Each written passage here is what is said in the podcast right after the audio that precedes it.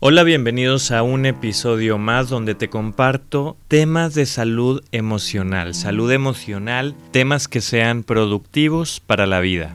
Y este tema que vamos a compartir el día de hoy nace de la inquietud de Fátima. Vamos a escuchar el siguiente mensaje de voz que nos envió a través de WhatsApp.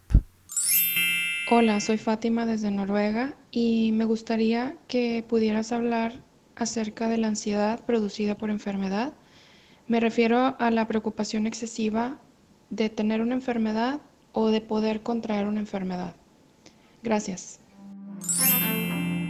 Magnífico, desde Noruega nos sigue Fátima, quien es mexicana pero vive allá, en tierra de vikingos. Acabo de terminar de ver la serie Vikingos en Netflix y está situada justo en Noruega. Unos paisajes increíbles, pero seguramente un invierno muy, muy frío. Pero bueno, Noruega, un país primermundista del que mucho México y los mexicanos tenemos que aprender. tú que hay muchas personas que de pronto se enferman por el miedo a enfermarse? Es decir, tienen tanto temor a padecer determinada enfermedad que dicho temor se convierte en pensamientos obsesivos, rumiantes, repetitivos, siempre vigilantes de síntomas que pudieran estar presentando que validen, que confirmen ese temor. Suena paradójico, pero así es.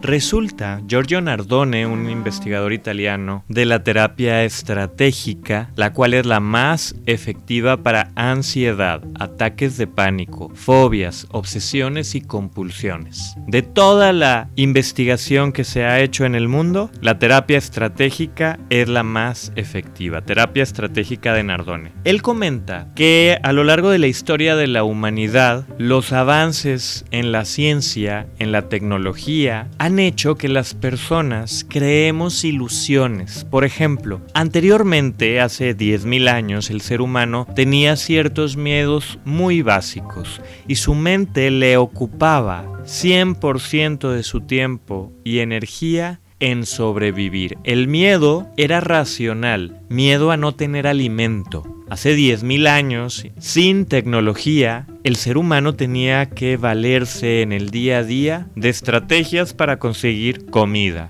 También tenía temores a que depredadores les hicieran daño u otras tribus, peleando tal vez por las mujeres, peleando por un territorio, por una cosecha. Los temores eran muy básicos y elementales y 100% comprensibles. Pero ¿qué pasó cuando el riesgo de no tener alimentos desapareció gracias a la tecnología que fue evolucionando desde, desde conocimientos de agricultura o de cacería que se iban transmitiendo de generación en generación hasta la era industrial donde se industrializan los procesos de siembra, de cultivo, de procesamiento, de conservación de alimentos, donde también la misma evolución de la ciencia, de la tecnología en el, en el mundo nos ha permitido no solo construir muros, casas, rejas para protegernos, sino además la humanidad ha desarrollado medicamentos y procedimientos médicos para también ayudarnos ante la enfermedad. Al desaparecer esos temores cotidianos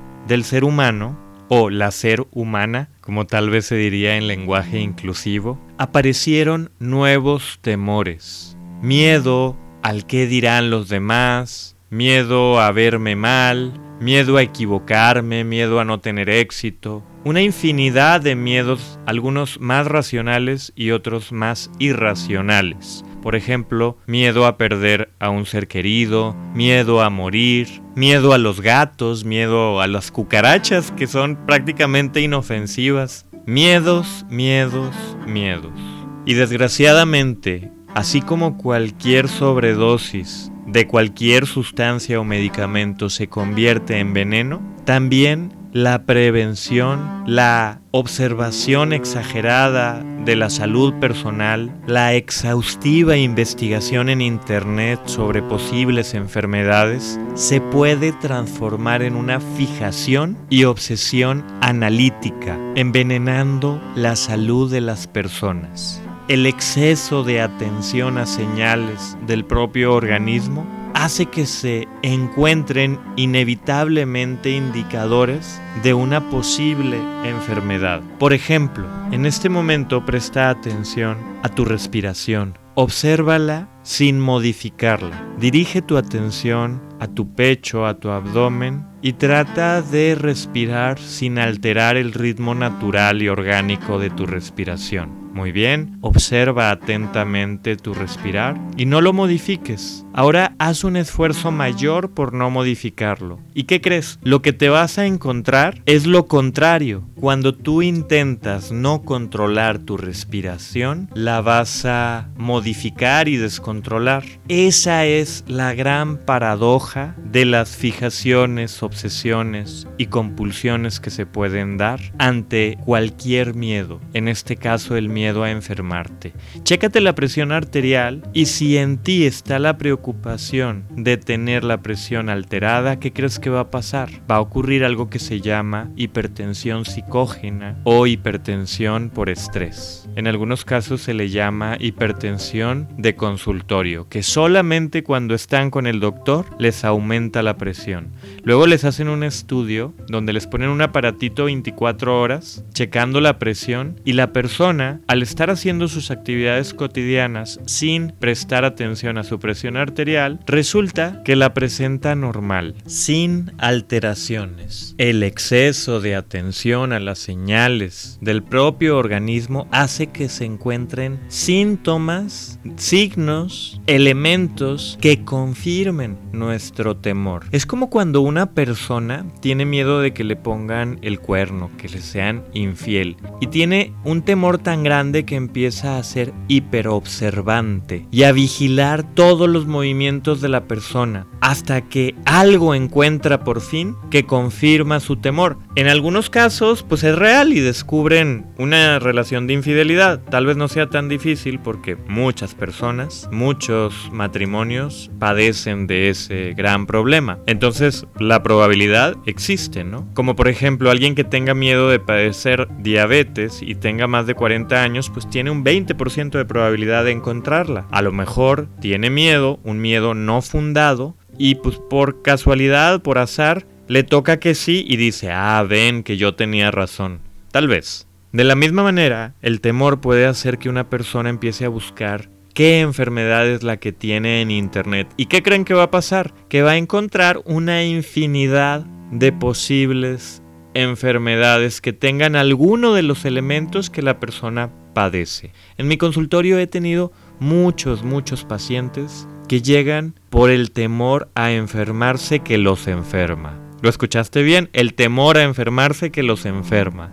Que de manera paradójica termina causándoles malestar y problemas que les causan un problema de salud. Estas personas suelen acudir a urgencias por ese temor tan grande a estar enfermos, pero es un temor que se vuelve desproporcionado y crece y crece y crece como un gran monstruo que termina ocasionándoles un ataque de pánico, una crisis de ansiedad, dificultad para respirar, hormigueo en las manos, sensación del corazón latiendo muy fuerte y saliéndosele, agitado el, el pulso, acelerado el pulso e incluso somatizando de otras maneras como con mareos, vértigos, náuseas, malestar, colitis, inflamación abdominal, gastritis, dolores articulares, contracturas musculares y una serie de somatizaciones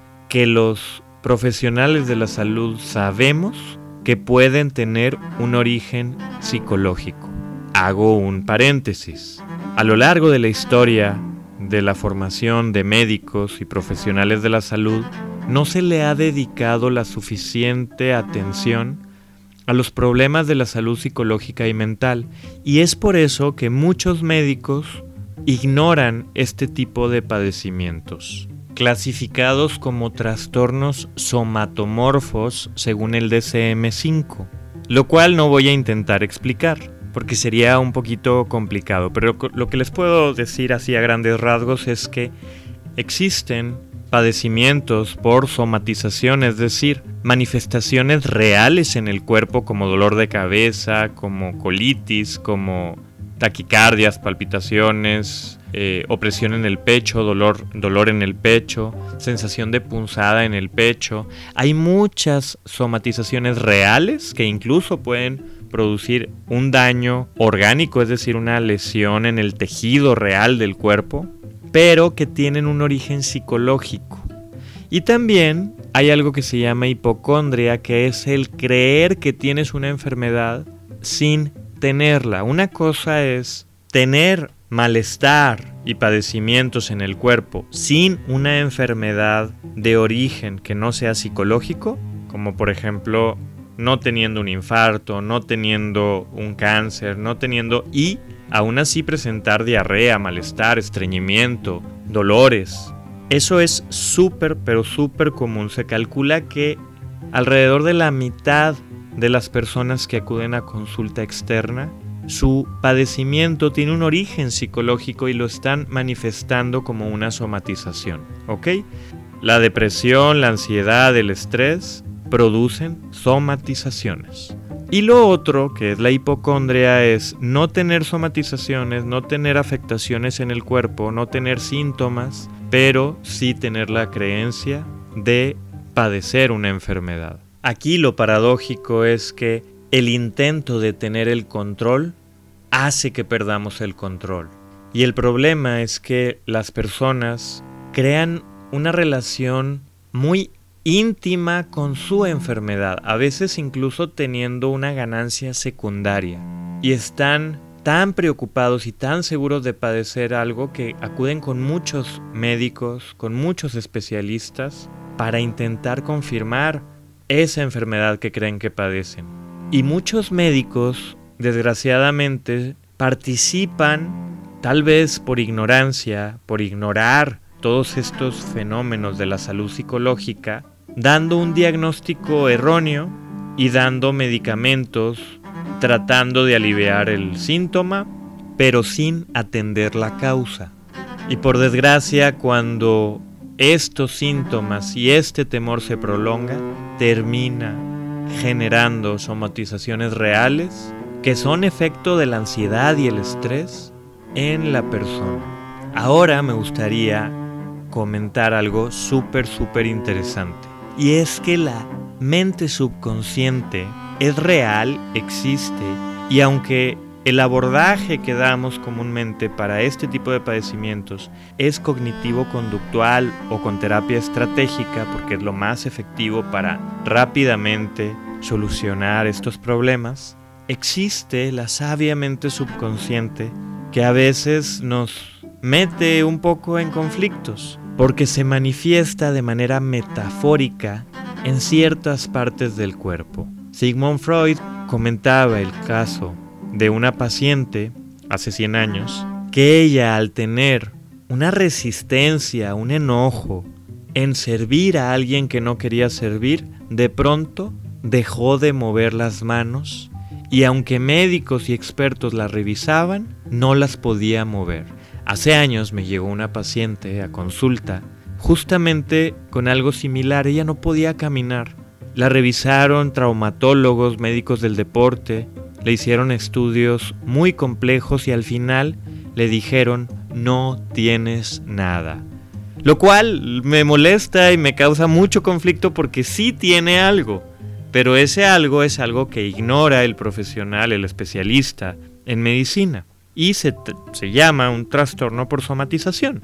Esa paciente usaba andador, no podía caminar, pero no tenía ninguna lesión neurológica o motora real que le causara un problema. Su problema tenía que ver con la mente subconsciente. ¿Quiere decir que estaba chiflada? Por supuesto que no. Los seres humanos tenemos dos cerebros, el cerebro racional y el cerebro emocional. El cerebro racional tiene que ver con la mente consciente. el cerebro emocional tiene que ver con la mente subconsciente. Y la mente subconsciente es real y se manifiesta muchas veces simbólicamente, como por ejemplo cuando no quieres avanzar con una dificultad para caminar.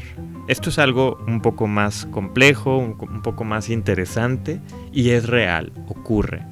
Una persona que no quiere a lo mejor servir a alguien puede perder la capacidad para mover una mano o ambas manos sin tener una lesión orgánica, médica. Y les quiero compartir un mensaje de voz que nos envió Keiko, quien nos sigue a través de redes sociales y de Spotify, preguntándonos justo algo que tiene que ver con somatizaciones. ¿Les parece si la escuchamos? Hola, buenos días. Mi nombre es Keiko Alejandra Loera de Monterrey, Nuevo León. Me encantaría escuchar en Spotify el tema sobre quedarse callada en una, en una relación. Más que nada el saber por qué duele la garganta y el pecho al omitir palabras para no generar peleas en una relación. Muchas gracias. Excelente. Keiko nos pregunta que por qué ante ciertas situaciones en la vida se genera un nudo en la garganta que incluso puede doler, el cual comúnmente está vinculado con frustración, con tristeza, con dolor, pero observen cómo simbólicamente pareciera que hay algo atorado que necesita salir y que no he podido expresar. Algunas personas Dicen que cuando hay un nudo en la garganta, un dolor en la garganta, es porque algo tenemos que decir y no hemos dicho. Muchas veces tiene que ver con que no lo hemos expresado.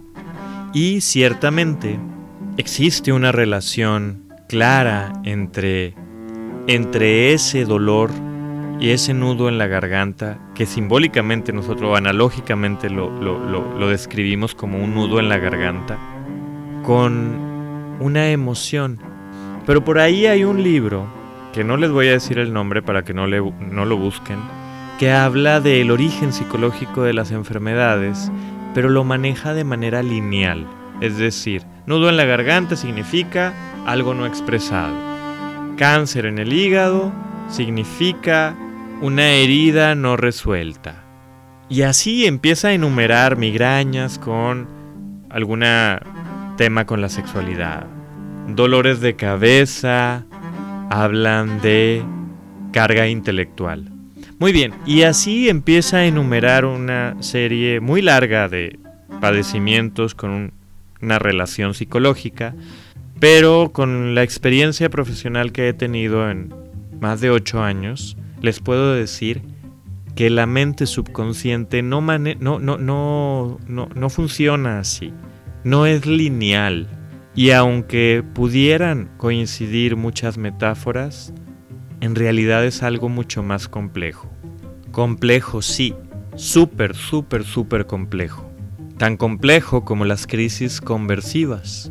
Las crisis conversivas son muy similares, por ejemplo, a una epilepsia, a una convulsión tónico-clónica muscular parcial o total de la persona, pero sin perder la conciencia, estando con los ojos abiertos, consciente, despierto, incluso hablando, lo cual no es compatible con una crisis convulsiva, pero ocurre y es real. Y viéndole en terapia y buscando elementos psicológicos Obviamente ya habiendo descartado la patología orgánica, la enfermedad física, resulta que las personas se ven muy beneficiadas con hipnosis y con terapia sistémica. Pero bueno, es complejo de explicarlo porque en realidad cada caso es distinto.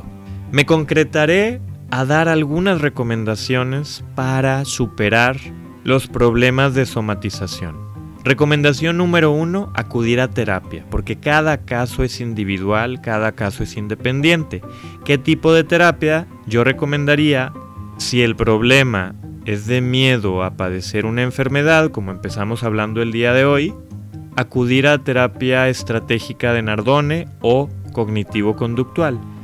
Y como segunda recomendación, tome nota, porque al miedo hay que vencerle mirándole a la cara, viendo de frente.